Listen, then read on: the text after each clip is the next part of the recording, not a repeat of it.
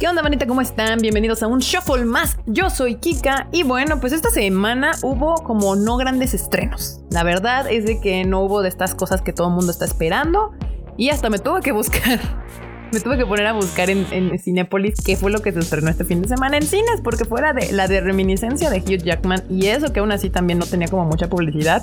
Este, las otras dos estrenos de esta semana, pues no los vi. También se estrenó Paw Patrol, no es mi estilo de película, es para niños, es completamente infantil, así que si usted es mamá, papá y tiene hijitos y quiere ir a ver Paw Patrol, pues está en cines ya para que no se la pierdan. Pero bueno, de las que sí voy a ver porque son para gente como yo que no tiene hijos, este, pues fui a ver Reminiscencia, fui a ver Ni tuya, ni tuyo, ni mía, que es una película mexicana y también una película, está bien raro este pedo, porque es rusa la película, pero está en doblaje con inglés y en doblaje en español, no sé por qué.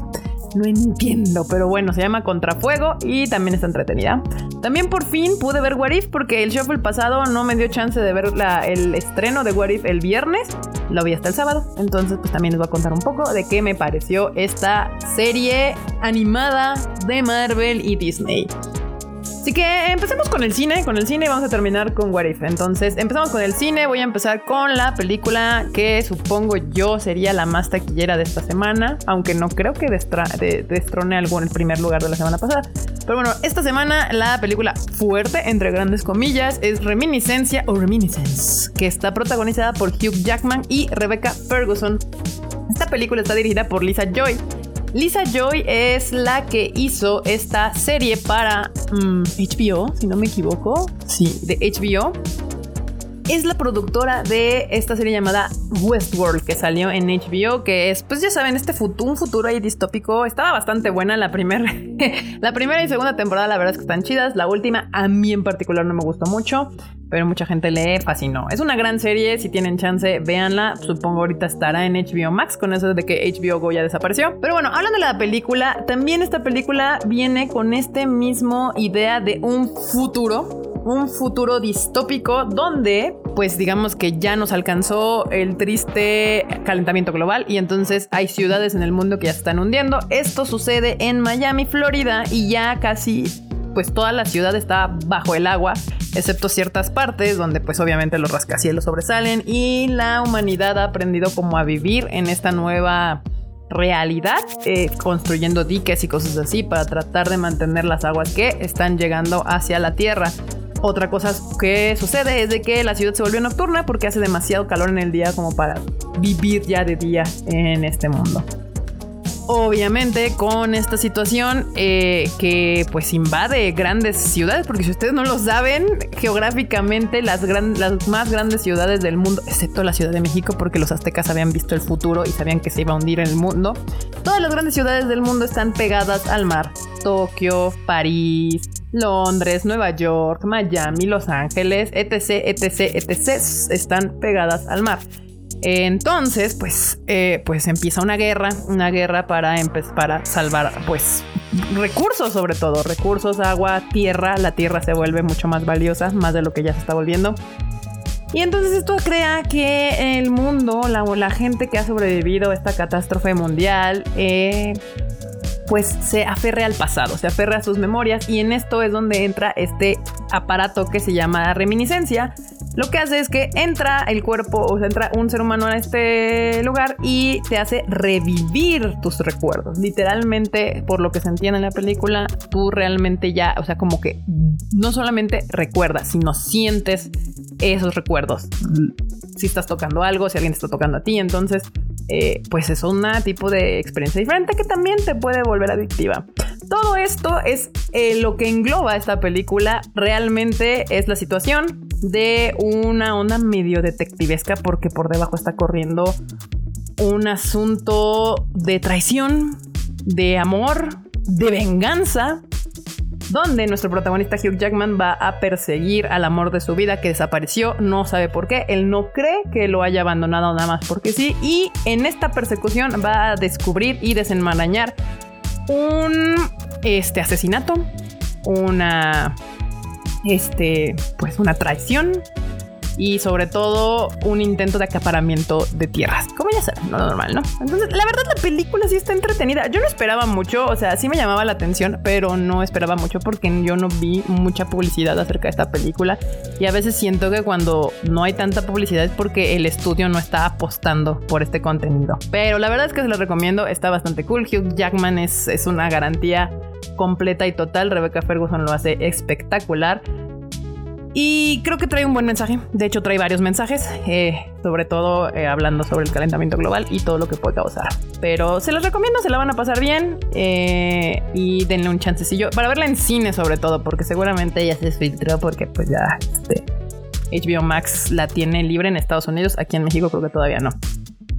La segunda película que vi este fin de semana fue una película mexicana llamada Ni tuyo ni mía y la verdad es que también fue una grata sorpresa. O sea, han sido gratas sorpresas los estrenos de esta semana porque les digo, yo no vi anuncios de estrenos de esta semana y eso que a eso me dedico.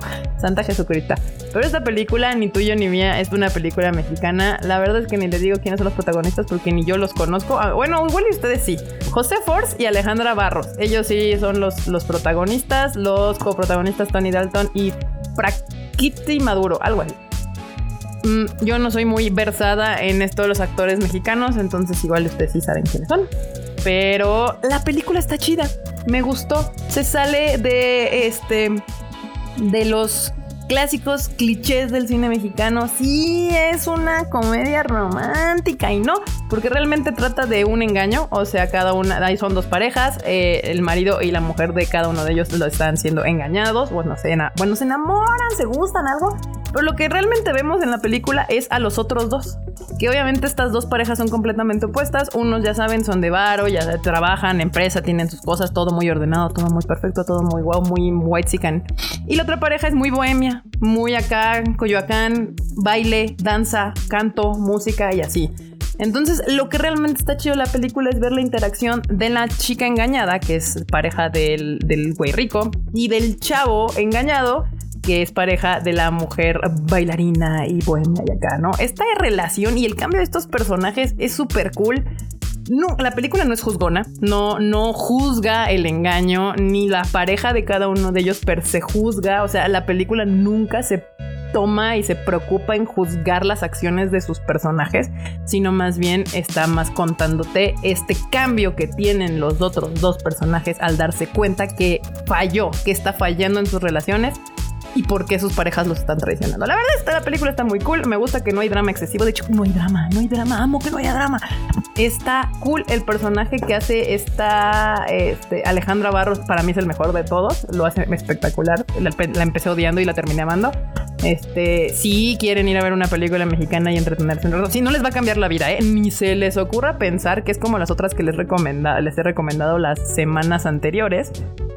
La de. Ay, se me olvidó. Esperen no es ni de cerca señas particulares o cosas imposibles. Esas dos películas sí son joyas del cine mexicano. Son películas que tendrán que buscar y ver ahorita.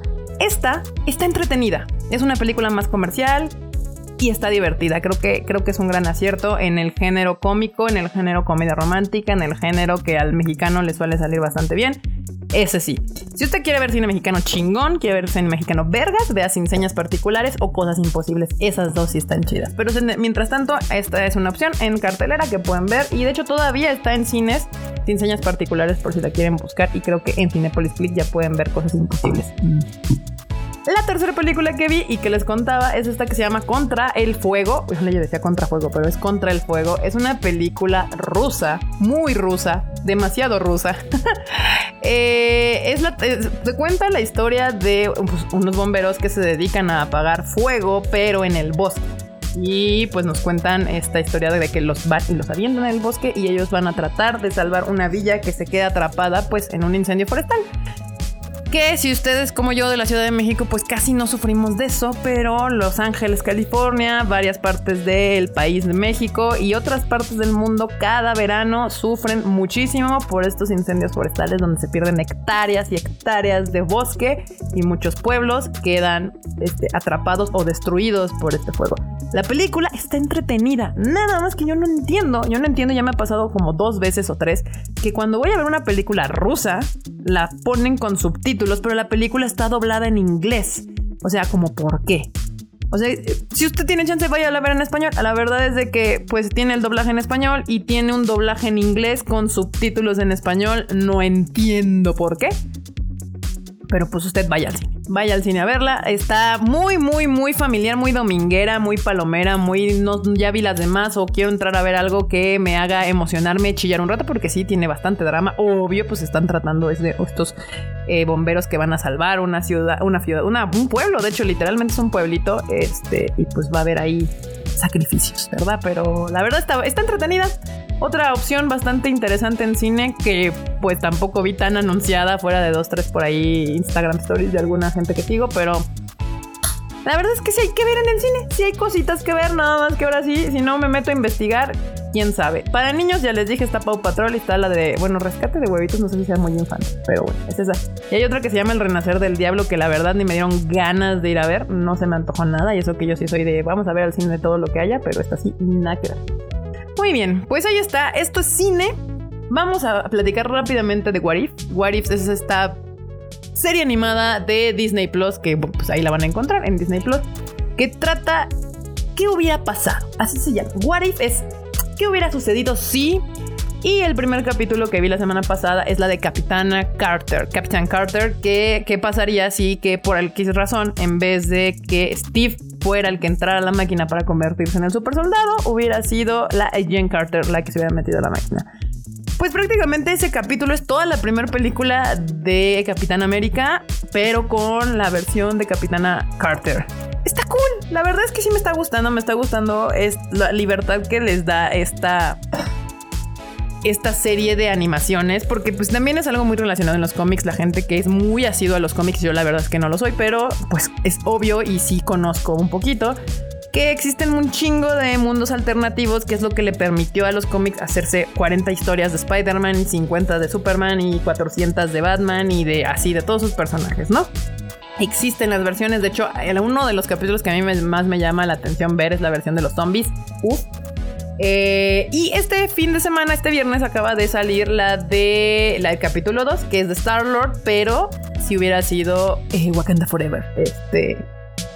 Ay, ¿cómo se llama? Tachala, si hubiera sido Tachala, ¿no? Este, lo cual me hicieron quedar a ver a Star Lord pésimamente mal. Pobre hombre, siempre lo dejan bien mal parado.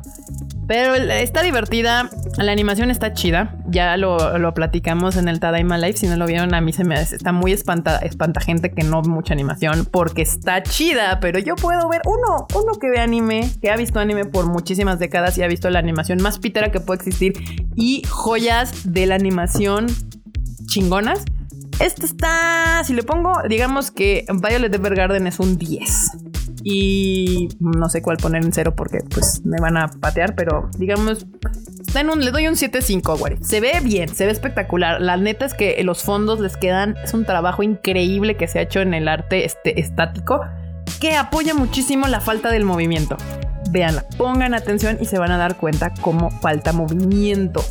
Pero no se nota, lo saben cubrir bien. El director de la animación lo está haciendo increíble para cubrir justamente esos detalles que puede ser que no estén que no están tan pulidos, pero lo está haciendo bien el director y su gente de animación. Entonces, si les gusta el universo de Marvel, pues vean esta serie. Si no, si no están invested en las películas, es que eso es otra cosa.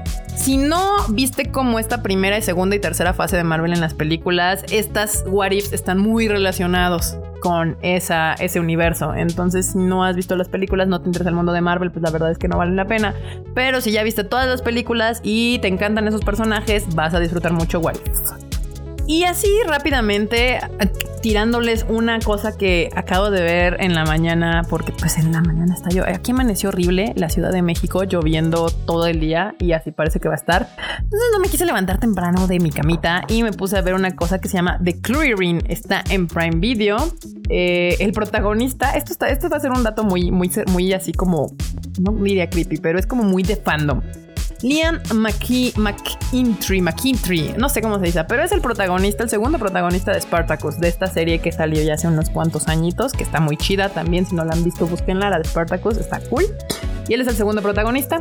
Esta película es como de medio de zombies, o sea, nunca te explican qué pasa, pero si quieres ver algo así como súper de zombies, sin mayor explicaciones y quieres ver a alguien pelear por su vida, esta es su película no pasa nada más. No hay ninguna situación relevante más allá de que aquí en este caso como que los zombies se transfieren por medio de unos gusanillos. Pero si lo que si estás en tu casita, no quieres salir y, tienes ganas como de ver a alguien pelear por su vida, esta película ahí está en Amazon Prime Video. Eh, The Clearing se llama, The Clearing. Ahora sí, bandita, esos son todo lo que me tocó ver este fin de semana que les podría recomendar o no recomendar. No sé cómo ustedes lo vean. Pero bueno, no se les olvide que estamos con los demás podcasts. De hecho, de Anime al Diván con Mr. Freud. También está el Rich Quit, donde Kuy y Marmota se avientan todas las notas de la semana de videojuegos. Y ya llegó por fin Bits and Bytes de Chris, que pues va a hablar de tecnología. Si a usted le gusta estar enterado de qué sucede en el mundo de la tecnología, de las computadoras, de los teléfonos y demás, ya vamos a tener ahora un podcast de tecnología con Chris. Todavía no sabemos. ahorita subieron el primero. De hecho, justamente hoy que estoy grabando esto en sábado en la mañana, se subió ya el primer Bits and Bytes. Así que si pueden darle una oportunidad, escúchenlo. Es la primera vez que Chris se anima a hacer un podcast él solito. Así que si lo pueden escuchar y darle su crítica ahí en el Tadaima, decir, no, sí me gustó, no me gustó, whatever. Y de todo, y también haga eso en todos nuestros podcasts para saber de qué quieren aprender, de qué quieren saber, qué quieren que les contemos. Y bueno, ya saben, los miércoles tenemos el Tadaima Live donde estamos todos juntos cotorreando a gusto con toda la bandita. Muchísimas gracias por escuchar este bonito Shuffle Banda. Nos estamos escuchando la próxima semana. Yo soy Kika y ya saben, a mí me pueden encontrar en todas mis redes sociales como Kika MX. Bye, chi.